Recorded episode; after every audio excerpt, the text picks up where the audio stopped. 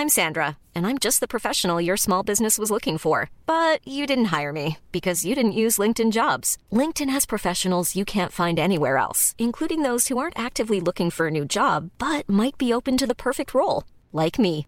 In a given month, over 70% of LinkedIn users don't visit other leading job sites. So if you're not looking on LinkedIn, you'll miss out on great candidates like Sandra. Start hiring professionals like a professional. Post your free job on linkedin.com/people today. Porque el mundo actual no se entendería sin la economía y los negocios. Acompaña a Mario Maldonado, el columnista de negocios más joven y objetivo del periodismo financiero, en su programa Bitácora de Negocios.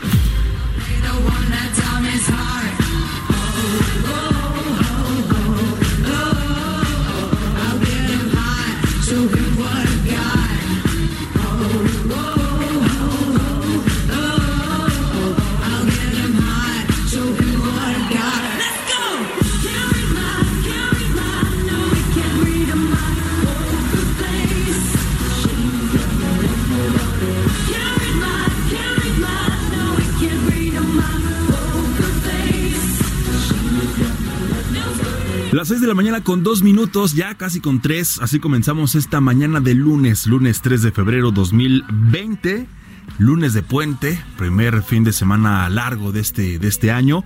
Y comenzamos con Lady Gaga, con esta canción de Poker Face, porque esta semana vamos a estar escuchando eh, canciones de artistas que por diversas razones causaron polémica y opiniones divididas en cuanto a la calidad del espectáculo en el medio tiempo del Super Bowl. Esto a propósito de que ayer, ayer domingo 2 de febrero, el Super Domingo, en el medio tiempo del Super Bowl número 54, entre Kansas City y los 49 de San Francisco, bueno, se presentaron Shakira y Jennifer López. Un espectáculo estas dos mujeres. Ya lo estaremos platicando un poco más adelante si gustó, si no gustó. Ya saben que ahora en esta época todo se critica, absolutamente todo. A nadie se le tiene contento. Pero bueno, ya usted también nos dirá. A nombre de Mario Maldonado, titular de este espacio, le damos la bienvenida. Mi nombre es Jesús Espinosa. En Bitácora de Negocios, acompáñenos de aquí hasta las 7 de la mañana. Bueno, por ahí de las 6 con 55 de la mañana. Le damos también la buena noticia de hoy. La buena noticia de este lunes es que arrancamos también ya transmisiones en Tijuana. Le damos la bienvenida a toda la gente que nos escucha a partir de este lunes allá en Tijuana. Y por supuesto también lo invitamos a que escuche toda la programación de Heraldo Radio que le tiene por supuesto todas las noticias todos los días por supuesto con las grandes personalidades aquí en el Heraldo Radio. Le damos la bienvenida entonces a Tijuana a partir de este lunes 3 de febrero del 2020. También estamos en Ciudad de México, por supuesto, 98.5, Guadalajara en el 100.3, Tampico 92.5, Villahermosa 106.3, Acapulco 92.1, también en el Estado de México. Le doy la bienvenida también en esta mañana, en esta mesa, en esta cabina de transmisión, a mi estimado Roberto Aguilar. ¿Cómo estás? Muy buenos días, Roberto. ¿Qué tal, Jesús? ¿Cómo estás? Muy buenos días. Pues sí, eh, hoy eh, un día feriado, sin actividad bancaria y financiera. Mañana se reactiva o se normaliza todo, pero aquí estamos en vivo transmitiendo y compartiendo las noticias, que son muchas, ¿eh? en el escenario hay información. internacional hay mucha información y bueno, pues aquí vamos a comentar parte de ella. ¿Y qué te pareció? Bueno, más adelante estaremos profundizando, pero ¿a ti qué te pareció el espectáculo del show de medio tiempo? de- Bueno, honestamente vi el partido solo por el espectáculo. sí. Entonces, quedaste Había causado satisfecho. mucha expectativa, la verdad. Sí. Eh, y bueno, pues sí, este, yo creo que el- a la gran mayoría no defraudó ese show. Y bueno, es interesante ver toda la estrategia de marketing que hay detrás de Exacto. ese gran evento que hasta donde tengo el registro es el más visto, el evento deportivo más visto en el mundo. Así es, ¿no? Por eso, de hecho, muchas actividades deportivas se adelantan o se, o, o- o- Se o- van de- se ajustan al horario. Por ejemplo, la Liga MX, ¿no? El equipo de Santos normalmente juega los domingos por la tarde, ¿no? Sí. Adelantó su partido para el sábado, que por cierto quedaron 1-1, ¿no? Para los aficionados a los Pumas y a, y a Santos. Pero bueno, más adelante, eh, Robert, estaremos platicando más sobre el Super Bowl. Por eso estaremos escuchando canciones de artistas que causaron polémica. Ya, ya le diremos si causó o no polémica Shakira y también Jennifer López. En este caso, bueno, escogimos a Lady Gaga, eh, que estuvo presente en el, eh, en el Super Bowl del 2017, el 5 de febrero, eh, con un discutido, pues algunos show la colocaron como uno de los mejores, otros como uno de los peores, en fin, hay opiniones divididas. En aquel entonces se enfrentaron los Patriotas de Nueva Inglaterra a los Halcones de Atlanta, y el partido se definió, de hecho, en la prórroga donde los Patriotas ganaron el campeonato ante los Falcons 34-28. Quédese con nosotros, le digo rápido lo que vamos a tener esta mañana en Bitácora de Negocios, por supuesto Roberto Aguilar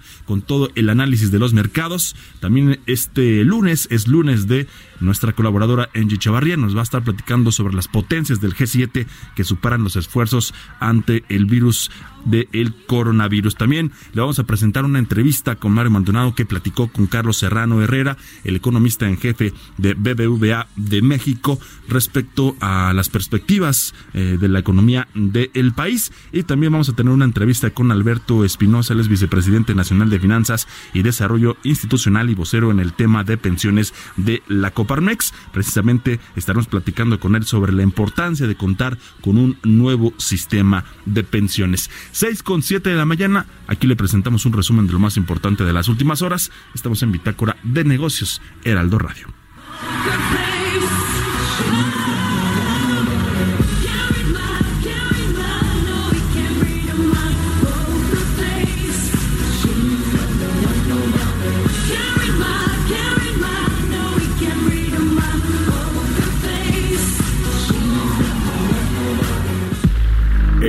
Resumen. La Secretaría de Hacienda y Crédito Público alista una reforma para flexibilizar el sector financiero en México a fin de que impulse el crecimiento del país y se alcance la meta de un Producto Interno Bruto de 4%. El subsecretario de Hacienda, Gabriel Llorio, expuso que con la reforma se buscará elevar el financiamiento.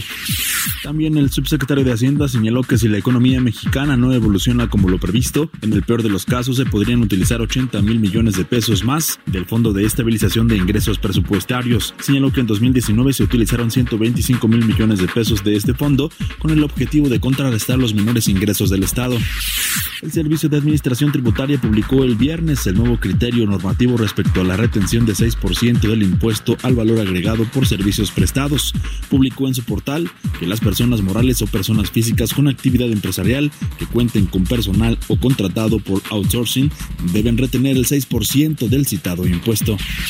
El Centro de Estudios Económicos del Sector Privado aseguró que este año la inseguridad y la incertidumbre se han convertido en los factores más importantes para detener el crecimiento económico del país, motivo por el cual los inversionistas se mantienen cautelosos y en espera. Explicó que en el nulo crecimiento económico que registró el país durante 2019, el cual cerró con una contracción del 0.1%, fue resultado de un ambiente de incertidumbre como consecuencia de políticas públicas y mensajes confusos.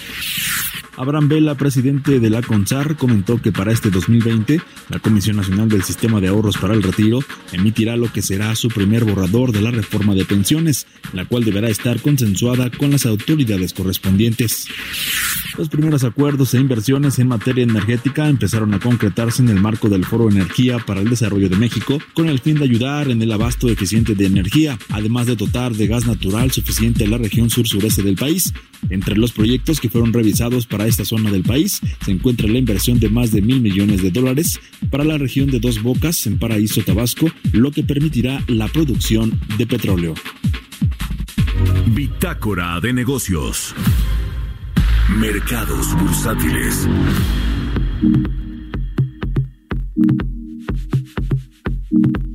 Roberto Aguilar, vamos primero con Roberto Aguilar con los mercados bursátiles y más adelantito comentamos alguna que otra nota. Roberto.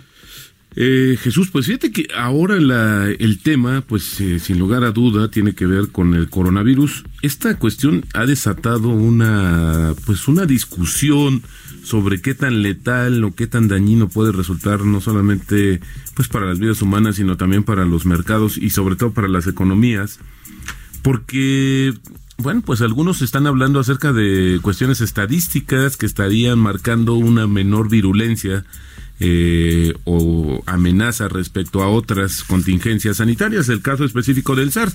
Pero bueno, mientras tanto, el número de eh, decesos en China ya suma 361. Esto solamente en un día subió 57. Eh, también el número de nuevas infecciones confirmadas en China aumentó a 2.829 y ya se eleva, ya tenemos 17.205 casos reportados por las autoridades de China en eh, la infección. Lo que es importante también es que esto ya se reportaron, por ejemplo, decesos fuera de China y se está incrementando también la presencia en otros países, eh, que creo que eso también es una de las llamadas de alerta. Sin embargo, fíjate que eh, la Organización Mundial de Salud dice, a pesar de que ya emitió la semana pasada y se tardó un poco, yo desde mi punto de vista, una alerta global sanitaria, pues que dice que detener los viajes y el flujo no va a ser suficiente para enfrentar al coronavirus. Y por el otro lado, fíjate que, que hoy eh, el tema es que las bolsas, las bolsas de, de China, pues cayeron casi 9%, se recuperaron un poco, pero siguen perdiendo pues prácticamente eh, lo que pudiera ser un valor de mercado o una pérdida, eh, Jesús, de 370 mil millones de dólares. Esto es, por ejemplo, uno de los primeros saldos de lo que podríamos decir del efecto económico que tiene el coronavirus.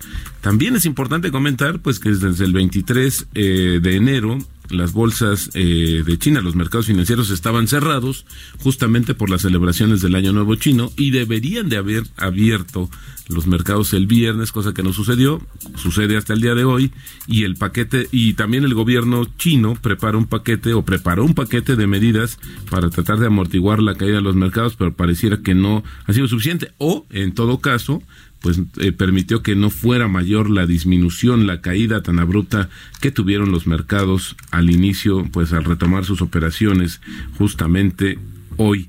Eh, eso es muy importante, pero fíjate que también, eh, estoy viendo aquí la revisión para tener justamente a todos nuestros amigos por la información más reciente, pero hay algo que me llama la, atención poderosamente, que hay acusaciones o hay declaraciones más bien.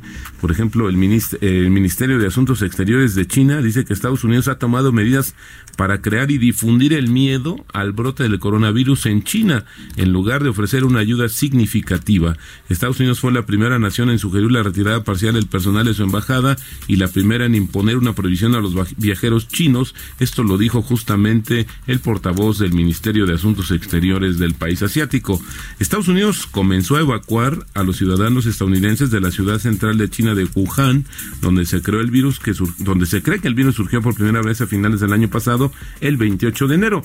Sin embargo, por el otro lado, fíjate que es interesante porque vienen ahora la guerra de declaraciones, porque por el otro lado, el presidente Donald Trump ayer comenta que Estados Unidos, a pesar de haber eh, eh, tomado medidas eh, justamente o una alerta, pues dice que Estados Unidos ya tiene eh, la protección a sus ciudadanos de la amenaza del coronavirus y que justamente había ofrecido ayuda a China, pero esta fue rechazada.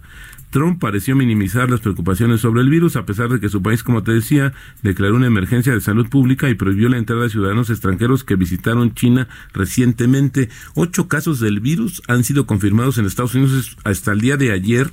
El Pentágono también está proporcionando alojamiento a las personas que llegan del extranjero que podrían necesitar ser puestas en cuarentena. Así es que no, no desaprovecha en ningún momento para este tema, llevarlo ya del tema de salud al tema político.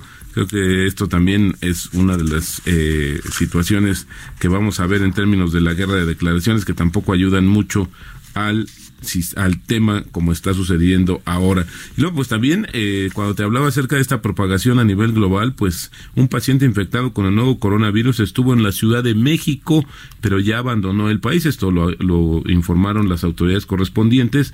Hasta el momento, el país no ha reportado el primer caso de infección de la epidemia e inició una investigación epidemiológica para identificar contactos potenciales que pudieran haber sido contagiados por la persona de origen chino. El sábado, Uber suspendió 240 cuentas de usuarios en la Ciudad de México que habrían estado en contacto con dos choferes señalados de transportar a un sospechoso de portar el nuevo coronavirus. Ahora, el tema es que surgieron muchas versiones, que creo que hay que ser cuidadoso con esta situación, pero lo que se informó oficialmente es que la persona el, de origen chino sí. fue detectada con el virus y aparentemente en sus días o en su estadía en México era cuando más eh, propenso estaba a contagiar a otras personas con esta situación. Así es que hoy, pues eh, vemos ahí, se tardó un poco Uber, hay que reconocer, para, para informar, porque lo primero que hizo fue cancelar cuentas, muchos empezaron a dar, eh, pues se empezaron a dar cuenta justo de que no podían acceder al sistema y solicitar el servicio. Así es que esto es una de las situaciones que tendríamos que estar muy pendientes a lo largo de pues eh, del día y de las semanas, ¿no? Creo que es importante también ver cómo va evolucionando y sobre todo si en el país, porque nos habían dicho, eh, te acordarás Jesús, la semana pasada las autoridades que era inevitable que ese virus, que el coronavirus llegara a México. México. Sin embargo, que tenían toda una estrategia para tratar de contenerlo y para tratar de pues minimizarlo, pero al final del día no sabemos exactamente. Creo que esta es una de las grandes, eh, la gran dosis de incertidumbre viene del número de muertes, pero también de que todavía es muy prematuro saber si pudiera, verse, pudiera darse una vacuna, una cura. Al parecer se han hecho ya bastantes experimentos y han resultado positivos. Sin embargo, pues no es tan fácil que se pueda autorizar ni siquiera en un caso de emergencia porque podría resultar contraproducente. Así es que hoy el coronavirus pues eh, literal, eh, dominando lo que sucede en los mercados. Te decía las bolsas asiáticas, especialmente la de China, una baja mayor al 8%. Y esta es la tónica que podríamos estar viendo con el resto de los mercados que están padeciendo, el petróleo, los metales, otras monedas, el que se mantiene pues ahí eh, pareciera un poquito alejado de esta situación, pero que tiene que ver más con la debilidad del dólar a nivel global, es nuestro tipo de cambio que en estos momentos cotiza en 18.80. Eh, así, pues el tema de los mercados, ya los futuros también, eh, pues están, fíjate, un poco mixtos, porque los futuros de las bolsas de Estados Unidos, pues están eh, abriendo a la alza. Sin embargo, pues esto, insisto, no es todavía pues una situación que pudiéramos generalizar, sino más bien tendríamos que ver cómo evoluciona a lo largo del día, mi estimado Jesús. Perfecto, Roberto. Ya en unos minutos más vamos a platicar también con Angie Echevarría precisamente sobre el coronavirus y lo que está haciendo o lo que está intentando hacer las potencias del llamado G7. Son las 6 de la mañana con 18 minutos. Bitácora de negocios. Otra información que también le queremos dar a conocer esta mañana es lo que anunció la Secretaría de Hacienda y Crédito Público a través de su subsecretario Gabriel Llorio, y es que la Secretaría mantendrá su pronóstico de crecimiento en 2% eh, puntual, por lo que se conserva el rango previsto en el paquete económico que es entre 1.5 y también en 2.5% para este 2020. Gabriel Llorio pues eh, dijo que es posible lograr crecer el 2% porque la Secretaría de Hacienda pues dará un golpe de timón, así lo, así lo calificó, para proponer reformas al sector financiero, también para ampliar la base de contribuyentes y también para dinamizar la economía popular y destrabar las licitaciones y contratos para que se defina la inversión privada. También el subsecretario Gabriel Llorio dijo que a pesar de que en, en el, el año pasado, en el 2019, no hubo crecimiento y también por lo tanto pues no se logró la meta de que el PIB creciera en un rango previsto de entre 0.6 y el 1.2%, las finanzas eh, eh, públicas muestran resultados que reflejan prudencia fiscal muy fuerte del gobierno y dijo que se cuenta con las finanzas públicas sanas y se consiguió estabilizar la deuda. Y en esta misma línea también la Secretaría de Hacienda, a través del secretario Arturo Herrera, este fin de semana también se anunció que el gobierno federal va a impulsar un paquete de 10 proyectos de inversión eh, financiados con recursos federales de un presupuesto total de 30 mil millones de pesos. Esto lo anunció, por supuesto, la Secretaría de Hacienda. El funcionario también destacó que el 76% de este presupuesto eh, pues eh, carretero está comprometido desde el 15 de diciembre del año pasado. Vamos a estar atentos, Roberto, a lo que suceda también con estos, con estos proyectos que anunció la Secretaría de Hacienda este fin de semana. Ahora el tema, mi estimado Jesús, es que esto lo hemos venido escuchando recurrentemente, proyectos, paquetes, ayudas. Pues, ¿Como la canción? Sin embargo, no ha tenido ninguna situación eh, real en la economía. Y bueno, pues también es importante comentarlo que si el gobierno no alcanza sus metas de crecimiento, tiene un guardadito, que esto también lo comentaron, el Fondo de Estabilización de Ingresos Presupuestarios, que de ahí han ido tomando recursos para tratar de solventar esta situación. Desde el año pasado. Exactamente, esto podría aumentar todavía y dejarnos todavía en un, en un síntoma de vulnerabilidad en términos de las finanzas de este país. Vamos con lo que sigue. Mario Maldonado en Bitácora de Negocios. Ya le comentamos desde el inicio de este espacio eh, que vamos a platicar con nuestra colaboradora de todos los lunes y los miércoles, Angie Chavarría, que recientemente acaba de cumplir años y la felicitamos también aquí al aire, ¿no? Para que todo el mundo se entere. Eh, cumplió años. Angie Chavarría, te saludamos con mucho gusto esta mañana. ¿Cómo estás? Buenos días. Hola, ¿qué tal? Muy buenos días, chicos. ¿Cómo están? Muchas gracias por arrancar la semana con esta felicitación. Pues vámonos con la información de primera. Roberto, eh, por allá, muy buenos días. ¿Qué tal? Buenos días, Angie. Felicidades. Muchas gracias. Hoy, pues, eh, el tema del coronavirus, este virus que se ha expandido fuertemente en las últimas, en la última semana sobre todo y que ha contaminado incluso los mercados eh, bursátiles, pues bueno, ya las potencias del G7, que estamos hablando de este grupo élite eh, de naciones en donde son los que cuentan con mayores recursos, pues bueno, se están sumando hoy. Eh, pues al combate. Eh, el gobierno alemán, fíjense que eh, indicó que un país, en este caso China, pues no lo va a poder enfrentar solo y pues bueno, cualquier esfuerzo que haga pues va a ser eh, menor a lo que podrían hacer en conjunto. Incluso, esto lo dijo ayer el ministro de Salud alemán, Jens Spahn, y pues bueno, eh, esto fue porque mantuvo una llamada telefónica con su similar estadounidense Alex eh, Azar. Y pues bueno, acordaron eh, que se reunirán incluso, pues bueno, para, para ver la manera en que cómo van a ellos a combatir eh, el, los rezagos o incluso, bueno, pues todo lo que genere el, el coronavirus, ¿no? Incluso la declaración que ellos oficialmente dijeron no sirve para nada si un país adopta medidas solo. Eh, pues bueno, recordamos que, por ejemplo, Alemania eh, es uno de los países que están en el G7, está Canadá, Estados Unidos, Francia, Italia, Japón y Reino Unido. Y pues bueno, hasta esto también eh, la mayoría de los países, en este caso europeos, también se van a sumar a la contienda y con el tema de que ellos lo que buscan es que haya un menor contagio del coronavirus en Europa y también del lado de eh, América. Eh, todavía no se ha anunciado esta reunión que será clave y pues bueno, lo que estamos viendo es que ante la emergencia internacional que emitió la Organización Mundial de Comercio en la semana pasada, pues bueno, lo que estamos viendo es que pues hoy los países ya también están sumando, incluso pues veremos una partida importante para el combate de este coronavirus que ha tomado, bueno, pues que ha ya ha tomado víctima más de 300 personas. Ahora, lo importante allí es que sí, también en la guerra de declaraciones comentamos al inicio del programa de que ya China estado acusando a través de su Ministerio de Asuntos Exteriores de que Estados Unidos está como inflando, está como maximizando esta situación, generando más caos. la verdad es que también esto inevitablemente la guerra de declaraciones, las posturas, ya este tema pasará de la cuestión netamente de salubridad a una cuestión geopolítica, porque creo que esto es importante. Ahora, ahora que anotabas tú el grupo los G7, hasta donde yo tendría entendido, eh, creo que todos los países que conforman el G7 ya se reportaron alguno, alguno, algún caso eh, de esta del coronavirus. Este, justamente eh, Alemania que destacabas, pues acaba de también de confirmar 10 casos, Estados Unidos 8 y por ahí eh, no tengo el dato adicional, pero el resto de los países parecía, sobre todo Japón, que fueron de los primeros que también ya recibieron este contagio y que hoy pues quieren actuar en bloque. Había que ver si estas diferencias en términos de la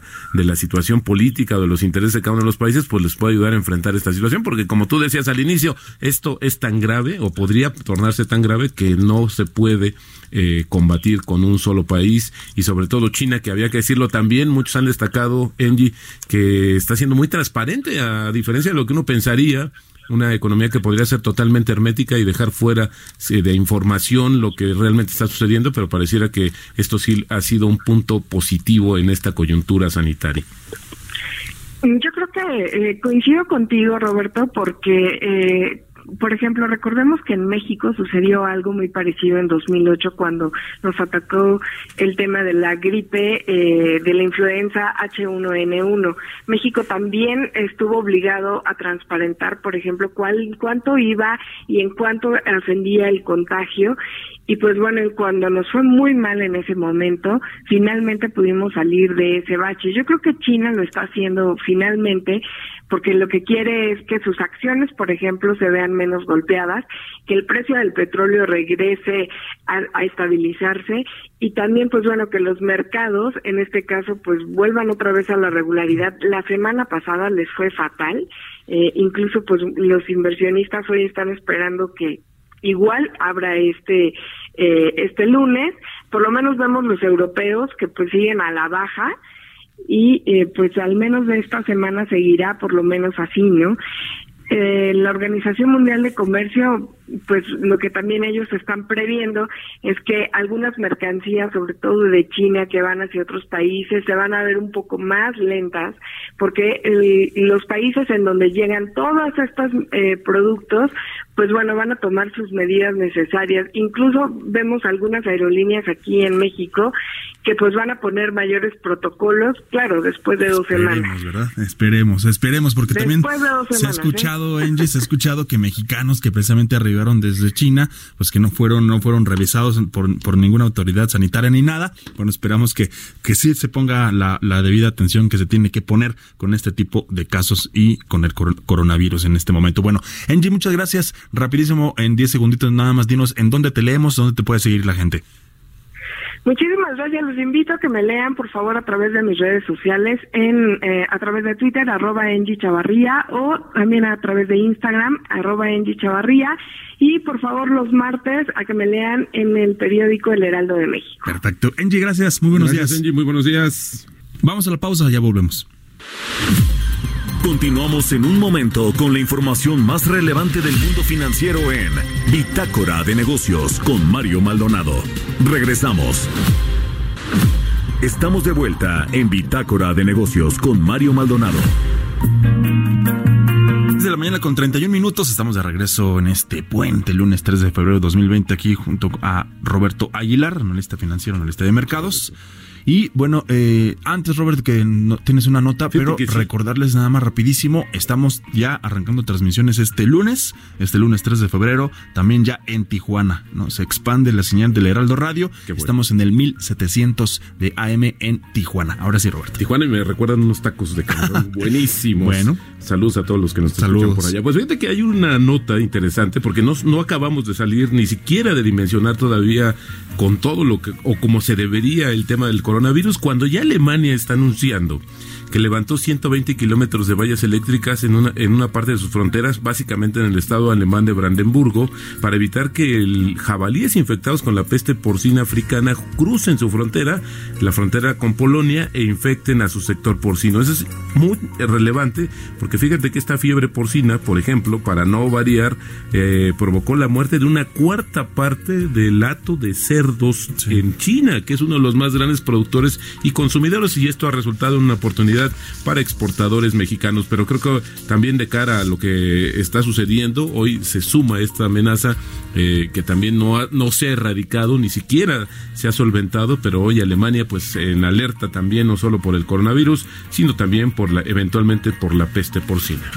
Que, de hecho, hablando ya para cerrar el coronavirus, eh, eh, hoy, hoy lunes, estaré arrancando operaciones del hospital que se construyó en récord, en 10 días récord ya inició, pero inició cierto, porque allá ya es de... Exactamente, aquí ya estamos hablando de, hecho, exactamente, y ya estaría en otros días, 8, al parecer, segundo. el segundo. Sí, es impresionante lo que hace. Impresionante. Bueno, vamos ahora sí con esto. Ya le decíamos también al inicio de este espacio que le vamos a presentar una entrevista que platicó, donde platicó Mario Maldonado con el economista en jefe de BBVA de México respecto a las perspectivas de crecimiento de la economía del país. Eso también a propósito de la, la semana pasada, donde también Roberto Aguilar eh, eh, en vivo, ¿no? como todos los días, puntual, nos daba el dato del INEGI sobre el PIB. Así que Mario Maldonado platicó con Carlos Serrano y aquí le presentamos la entrevista.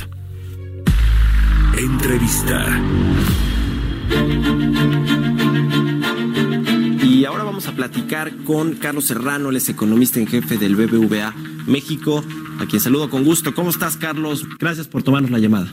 Eh, muchas gracias por la invitación. Pues hay varios temas eh, importantes que platicar con respecto al entorno económico mexicano y también al entorno global. ¿Qué te parece si empezamos con este eh, dato del INEGI de una contracción de 0.1% en la actividad económica en el 2019.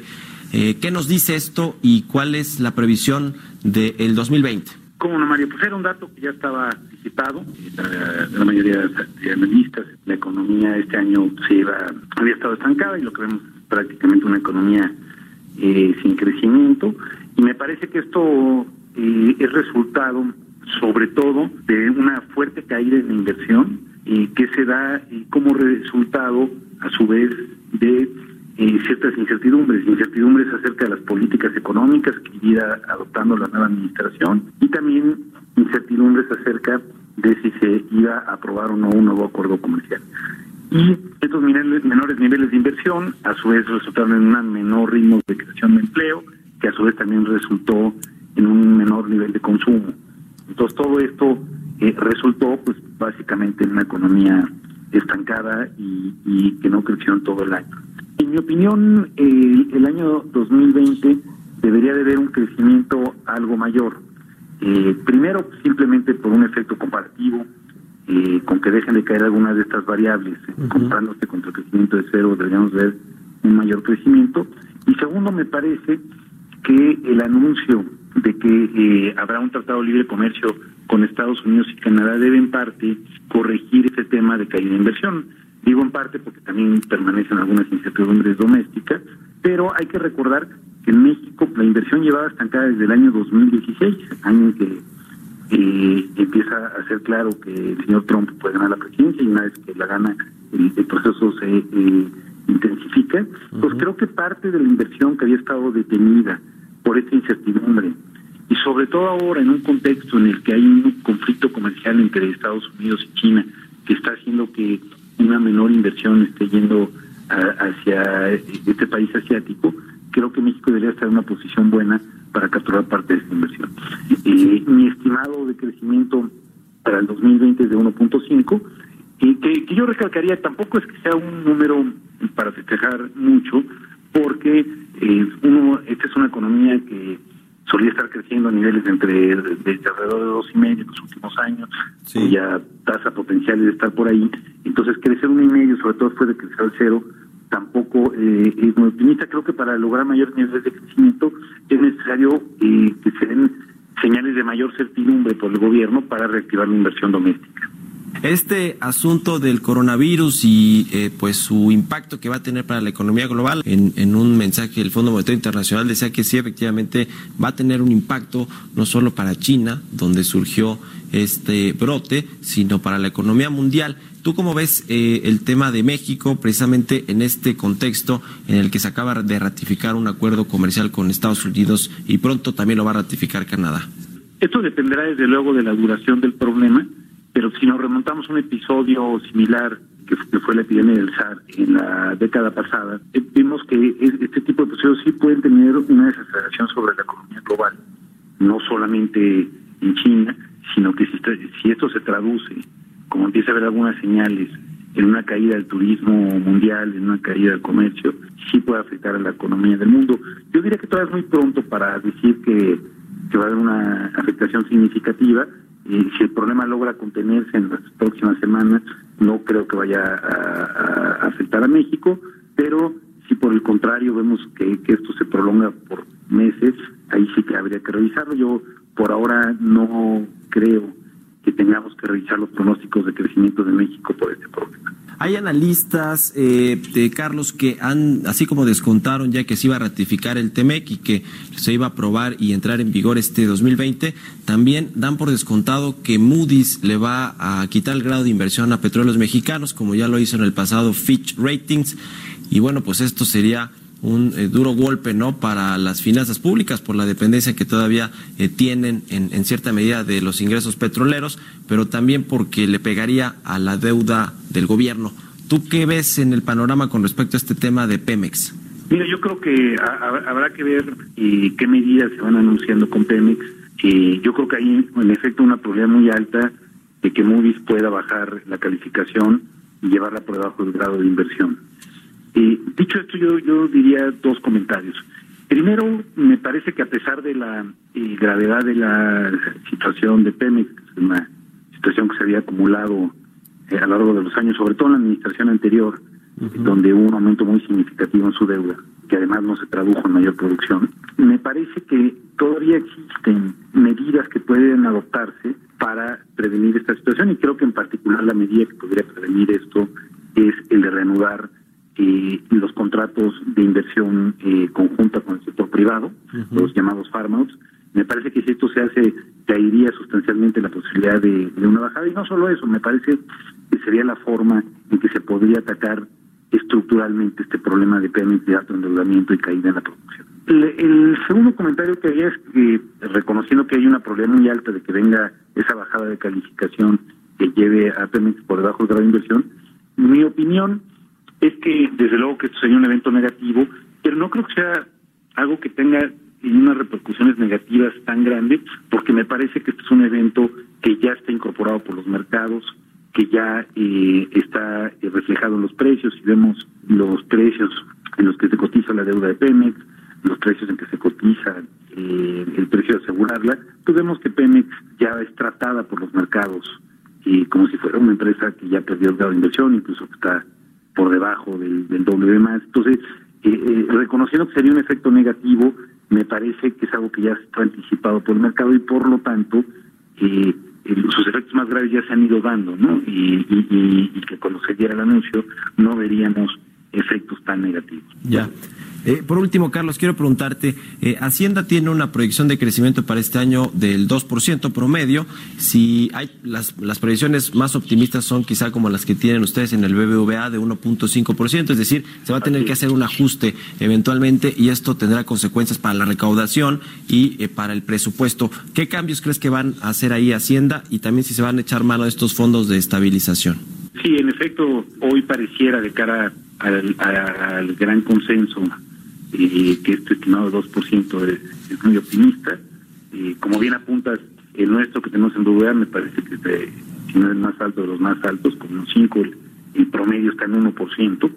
Entonces, me parece que si empieza a ser claro, sobre todo una vez que tengamos los datos del primer, que no se va a cumplir esta meta de crecimiento, yo creo que eh, dos cuestiones. La primera, yo creo que se va a terminar de usar los recursos de este fondo de estabilización petrolera, aún incluso si si pareciera que el crecimiento sorprendiera y se acercara más el 2, yo creo que hay ciertas debilidades estructurales en la recaudación que van a hacer que se consuma el fondo, pero no solo eso, sino eh, para cumplir con la meta del superávit primario del punto 7%, yo creo que tendrían que irse anunciando reducciones adicionales en el gasto durante el año para poderse cumplir, porque como dices, la recaudación será menor. Un, punto importante a destacar aquí es que este año la recaudación no cayó, pero no cayó por una cuestión coyuntural que es que eh, los jets de gasolina tuvieron eh, una recaudación positiva, pero si vemos los componentes más estructurales eh, de la recaudación de los ingresos públicos, que son el IVA y el ISR, ambos tuvieron caídas cada uno de aproximadamente 1%. Entonces, coincido contigo en que habrá que tomar medidas para eh, poder cumplir ese objetivo del déficit que el gobierno. Del, crecimiento y la recaudación. Bueno, pues muchas gracias, Carlos Serrano, economista en jefe de BBVA México, por habernos tomado la llamada. Gracias a ti, María, por la invitación. Historias empresariales. 6 de la mañana con 42 minutos. Y bueno, ya le adelantábamos también desde el viernes que la empresaria mexicana Laura Díez Barroso Azcárraga será propuesta como consejera y también presidenta del Consejo de Administración de Banco Santander México a partir de abril próximo. Además de tener 25 años de experiencia en cargos eh, directivos, Barroso Azcárraga es parte también de cinco fundaciones y patronatos que impulsan la educación cultural y también el medio ambiente. Vamos a escuchar la siguiente cápsula con un poco más de información de, este, de este caso con nuestra compañera Giovanna Torres. Laura Díaz Barroso Azcárraga se perfila para ser la primera mujer en ocupar la presidencia del Consejo de Administración de Santander, México, y la única en ocupar un cargo similar en un banco en el país. La llegada de Laura Díez a la presidencia del Consejo será hasta el próximo mes de abril, en sustitución de Marcos Martínez Gavica, quien dejará el cargo tras 23 años de gestión. La futura presidenta del Consejo de Administración tiene más de 25 años de experiencia en cargos directivos. Es presidenta del de Administración del Grupo Aeroportuario del Pacífico y directora general de LCA Capital. Además, participa en el Consejo de Administración de Telmex, entre otros cargos. Grupo Santander cuenta con 145 millones de clientes en todo el mundo. El año pasado logró un resultado histórico en ingresos, alcanzando la cifra de 6.515 millones de euros gracias al buen comportamiento de su negocio en América Latina. De acuerdo con un reporte anual de resultados, Santander México obtuvo un total de 950 millones de euros a las ganancias totales del grupo español, cantidad que significó el 9% total de las ganancias a nivel mundial. La presidenta del Grupo Santander, Ana Botín, subrayó que Laura Díez Barroso es la elección correcta para el momento y retos que tiene el banco en México, pues representa una clara determinación del banco para renovar su visión y perspectiva de la mano de una empresaria líder y ampliamente reconocida en el país. Para Bitácora de Negocios, Giovanna Torres. Entrevista.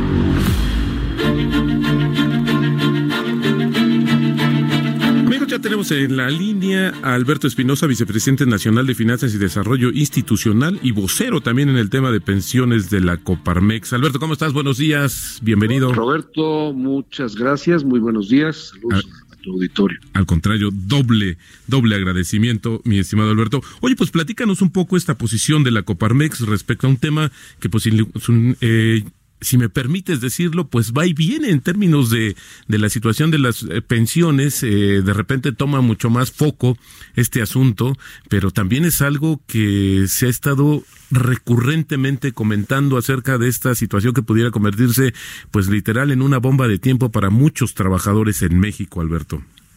Sí, de acuerdo. Y pues yo también mencionaría que para el mismo propio gobierno, la situación que está atravesando financieramente en ese sentido, pues también es, preocupante. Totalmente. Eh, la, la, Coparmex ha estado trabajando desde hace varios años con diferentes eh, eh, organismos, especialistas, Colegio de Actuarios, Instituto Mexicano de Ejecutivos de Finanzas, fundaciones, etcétera, sobre cómo llegar a tener y proponer un sistema que pudiera ser más justo para el trabajador, sobre todo, y que pudiera de alguna manera eh, resolver eh, la situación financiera hacia el futuro de, las pensiones.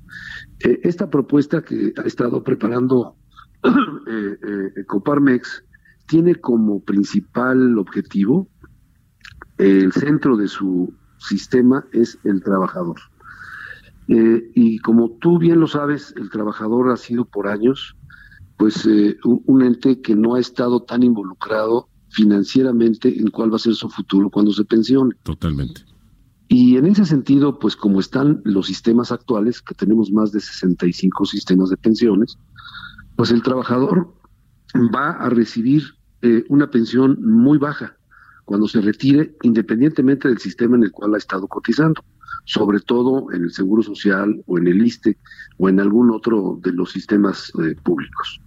Entonces, este sistema, esta propuesta de nuestro sistema, tiene como fundamento que tenga un alcance a mucho más trabajadores, que tenga eh, una homogenización en los distintos sistemas, que no haya tantos como actualmente, que tenga una suficiencia financiera, que tenga sustento económico, que tenga solvencia y que tenga principalmente eh, una oportunidad para que el trabajador en el sistema futuro pueda llegar a tener una aportación que sí le permita tener un, digno retiro.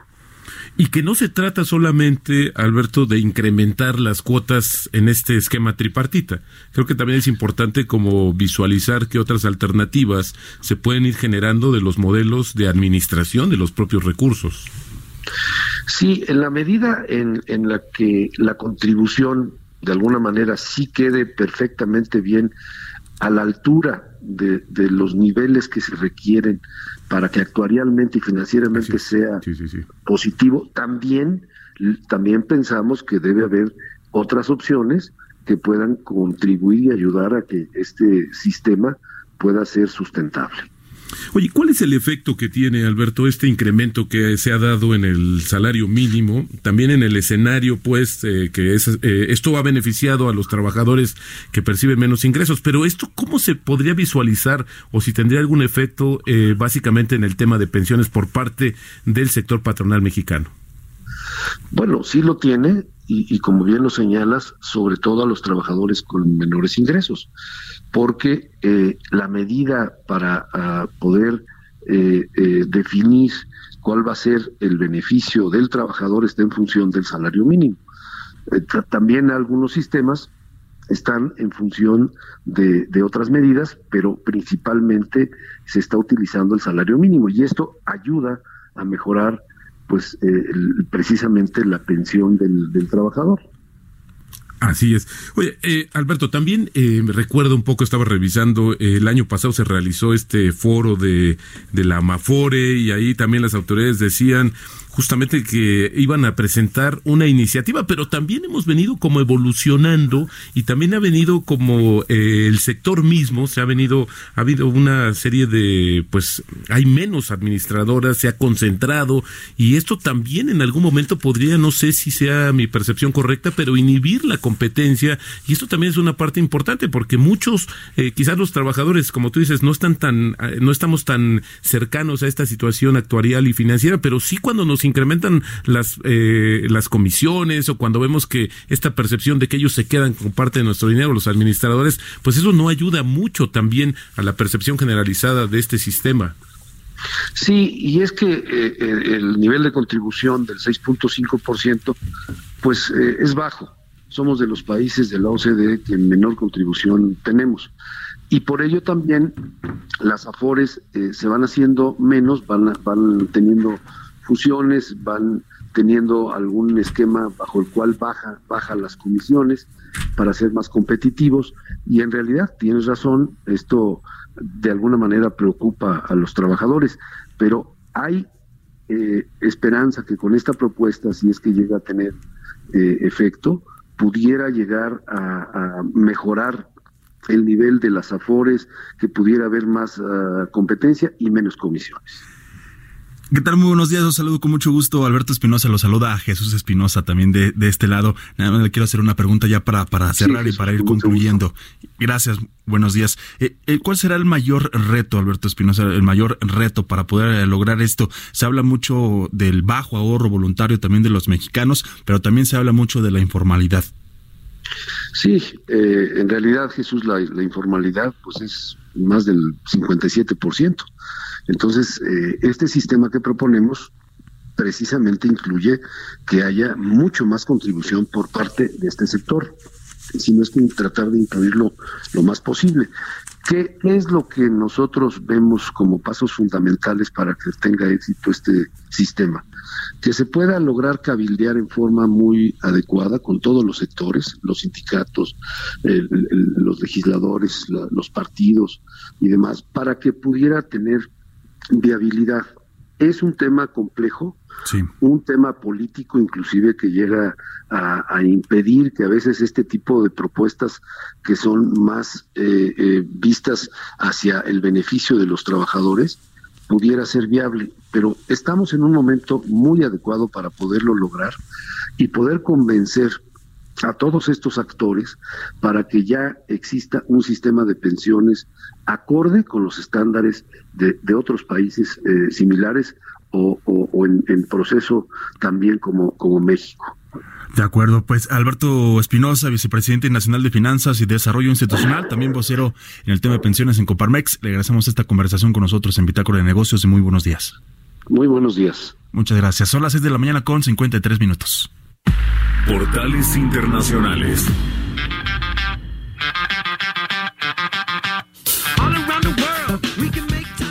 Estamos prácticamente de salida, vámonos rapidísimo con los portales internacionales, lo que se publica en este momento en tiempo real. Comenzamos con eh, el Financial Times porque las acciones de China sufren el peor eh, día desde 2015 con el coronavirus y es que también el mercado cierra en un 7.9% a medida que Hong Kong cierra la mayoría de los cruces fronterizos a tierra firme. El coronavirus afectará el crecimiento global, es lo que están publicando esta mañana. Hong Kong cierra la mayoría de los eh, cruces fronterizos con China a medida que se propaga el coronavirus y el coronavirus también ha advertido la globalización. También en Bloomberg.com esta mañana número de muertos, ya número de fallecidos por este virus se, es de 362 personas.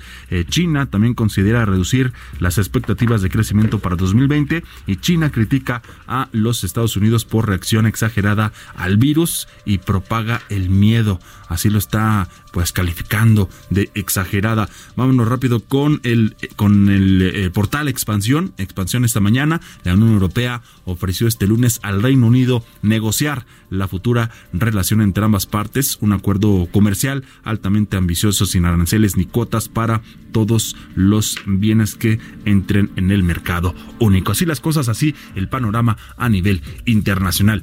Ya casi nos vamos, Roberto Aguilar, nos queda un minutito, pero bueno, rapidísimo. Ya decíamos desde el inicio de este espacio, el medio tiempo con Shakira, con Jennifer López. ¿Tú te decantas por alguna de las dos? Pues fíjate que no, yo creo que la combinación fue bastante eh, apropiada y la verdad es que creo que sí. el poder latino también hay que ver lo que nos dice de cara al proceso electoral que viene en Estados Unidos. Sin embargo, un muy buen mensaje, ¿eh? por supuesto. Aparte también Jennifer López con su outfit que llevaba, ¿no? Como un tipo abrigo con bandera de Estados Unidos, pero cuando lo abre, ¿no? La bandera de Puerto Rico, la presencia de Shakira, la presencia de Jennifer López, la hija también. Nada es casual. La hija de, Jennifer López con, con Mark Anthony también estuvo presente. Eh, a mí me gustó más Shakira. Me gustó en general pero me gustó más Shakira. Creo que también estuvieron de más.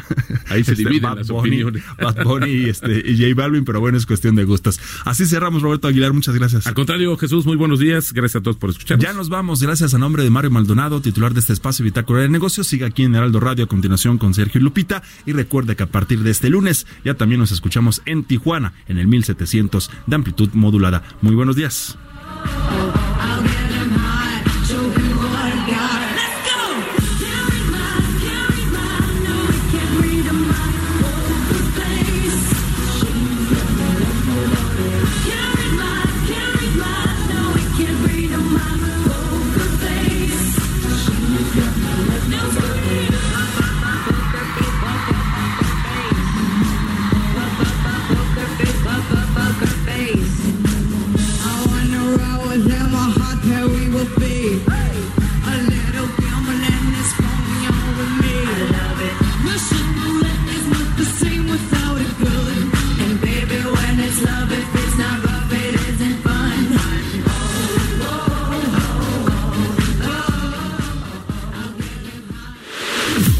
Fue Bitácora de Negocios con Mario Maldonado, donde la H suena y ahora también se escucha una estación de Heraldo Media Group. Even when we're on a budget, we still deserve nice things. Quince is a place to scoop up stunning high-end goods for 50 to 80% less than similar brands. They have buttery soft cashmere sweaters starting at $50, luxurious Italian leather bags, and so much more. Plus, Quince only works with factories that use safe, ethical, and responsible manufacturing. Get the high-end goods you'll love without the high price tag with Quince. Go to quince.com/style for free shipping and 365-day returns.